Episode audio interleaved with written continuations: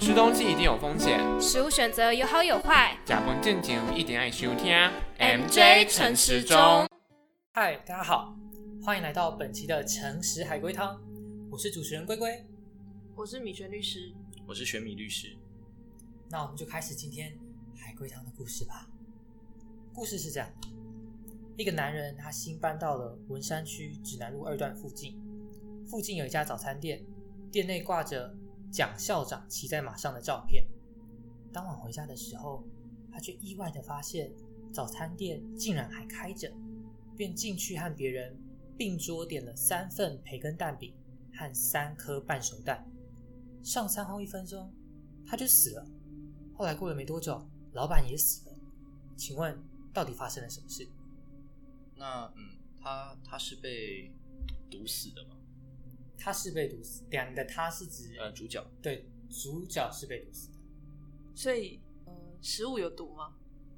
是，你是指三份培根蛋饼跟三颗半熟蛋都有没有毒吗？对，哦，他们都没有毒。都没有毒，然后他被毒死。对，那这样好了，老板是被毒死的吗，老板不是被毒死的，老板不是被毒死。那个店里还有其他人吗？有店里还有其他人。所以老板是被那个其他人给杀死的。对， 所以他一天吃了几颗蛋？这里提到的是风险的概念。他今天这样总共吃了六颗蛋，所以他是因为蛋吃太多死掉的。并不是。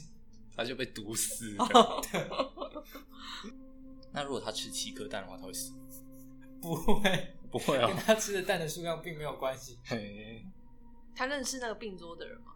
你的他是指谁？主角主角并不认识病桌的人，那老板认识病桌的人吗，而认识所以嗯，病桌的人是临时起意要杀老板的，还是原本就计划好？病桌的人是临时起意要杀我。在看到主角死掉之后，对，那蒋校长有意义吗？并并没有， 整校长没有意义，他就只是骑在马上的一位老校长，已好故的校长。病桌的人看到主角死掉之后，就想要就去把老板给杀了。然后主角是被毒死的，对但，是食物里没有毒，书里没有毒，所以这个故事的重点应该是在主角是怎么被毒死的，然后还有为什么他在看到主角死好死掉之后会跑去杀老板那个其他人。可以这么病桌说的人。对，那病桌的人是用砍的，这个 并不重还要。是开枪 b 这不重要个他的他是怎么杀的并不重哦要。好，重点是在他的动机，可以这么说，对，老板跟病桌的人有仇吗？可以这么说。老板是故意要毒死主角的不是不是，不是哦。哎呦，越来越接近了。他给错了。他们病桌的人跟主角点的是一样的东西吗？是，所以他给错了餐点，毒死了主角。对，然后病桌的人看到他毒死了主角，不对啊，可是他没有毒死主角啊，不对，他没有在餐点里面下毒啊。对他没有在餐点里面下毒。但是但是确实是他给错了餐点 对，哦，好，所以现在就只剩下他是怎么下毒的，这是不是客体错误？你在讲什么东西？我听不懂。个体错误。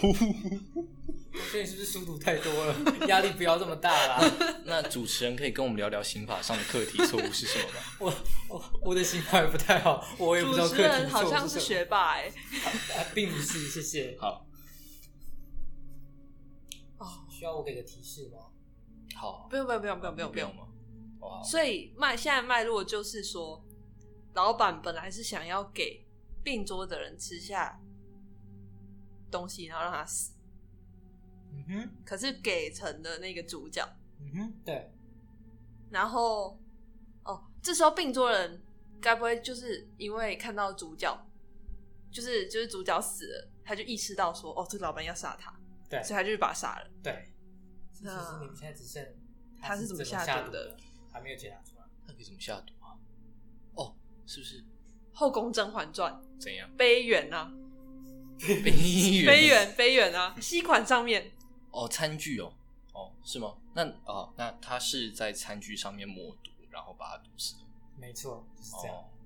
哦，你侦探柯南。所以这一期的故事其实是这样的，就是为什么他主角会意外的发现早餐店到晚上还开着呢？就是因为今天他并桌的那一个人其实是想来找这个早餐店老板讨债的，结果他这个讨债的人他就不小心和主角他点了同一份的东西，也就是说，这个并桌的人他点了三份的培根蛋饼跟三颗的半熟蛋，老板就在这个给他的餐点上的餐具抹了毒，然后结果不小心主角先把这份餐点给吃掉了，就在吃的过程当中吃到一半就死了，然后后来病猪的这个人发现之后，就发现原来老板是想要杀掉他，于是他也把老板给杀了。这个就是今天海龟汤的故事。所以说，刚刚那个海龟汤跟食安有什么关系？刚海龟汤的故事不是出现很多颗蛋吗？嘿，是那你们知道台湾的食安事件中有哪些是跟蛋有关的吗？嗯，是不是有一个什么泥？怕什么泥？什么泥？帕里尼吗？帕里你尼是什么东西？那是面包， 芬芬普尼，芬普尼。哦，芬普尼好像有听过，对，温普尼事件大概是在三四年前发生的一个食安事件。然后简单来说，当时的状况就是，呃，我国对于芬普尼在鸡蛋上的残留容许量标准是零点零零五 ppm，然后后来有蛋厂就超标啦，然后超标之后就引发民众的恐慌。所以说那个芬普尼是什么东西？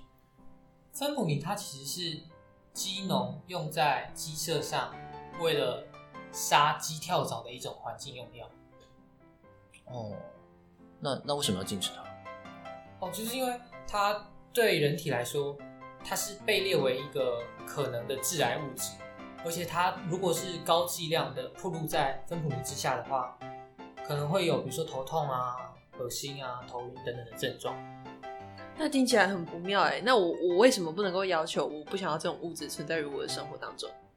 就是你要理解这件事情，就是现代社会本来就是一个充满风险的社会，就是你如果要考量经济啊、经济成本或者是什么人力需求等等的话，你就势必会有一些必须承担一些风险，像比如说农药就是这样，农药就是为了节省人力，所以它就加农药。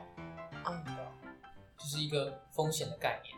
所以其实刚刚讲到的那个残留容许量的标准也是差不多的道理，就是只要是在这个值底下的话，它的风险就会被认为是一个不会对人体造成明显危害的一种风险。所以简单来说就是，嗯，这些芬普尼鸡蛋只要它在它的芬普尼含量在那个容许量之下，其实它就会是安全的，相对安全的，可以然这么后啊就理解是，我们可以以安心去服用使用的。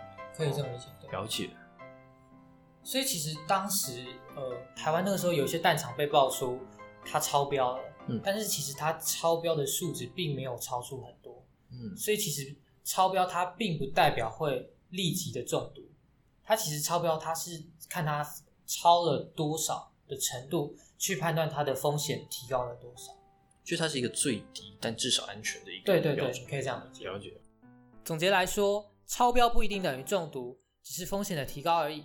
所以大家下次在电视新闻上看到关于超标的资讯，其实不用太过恐慌哦。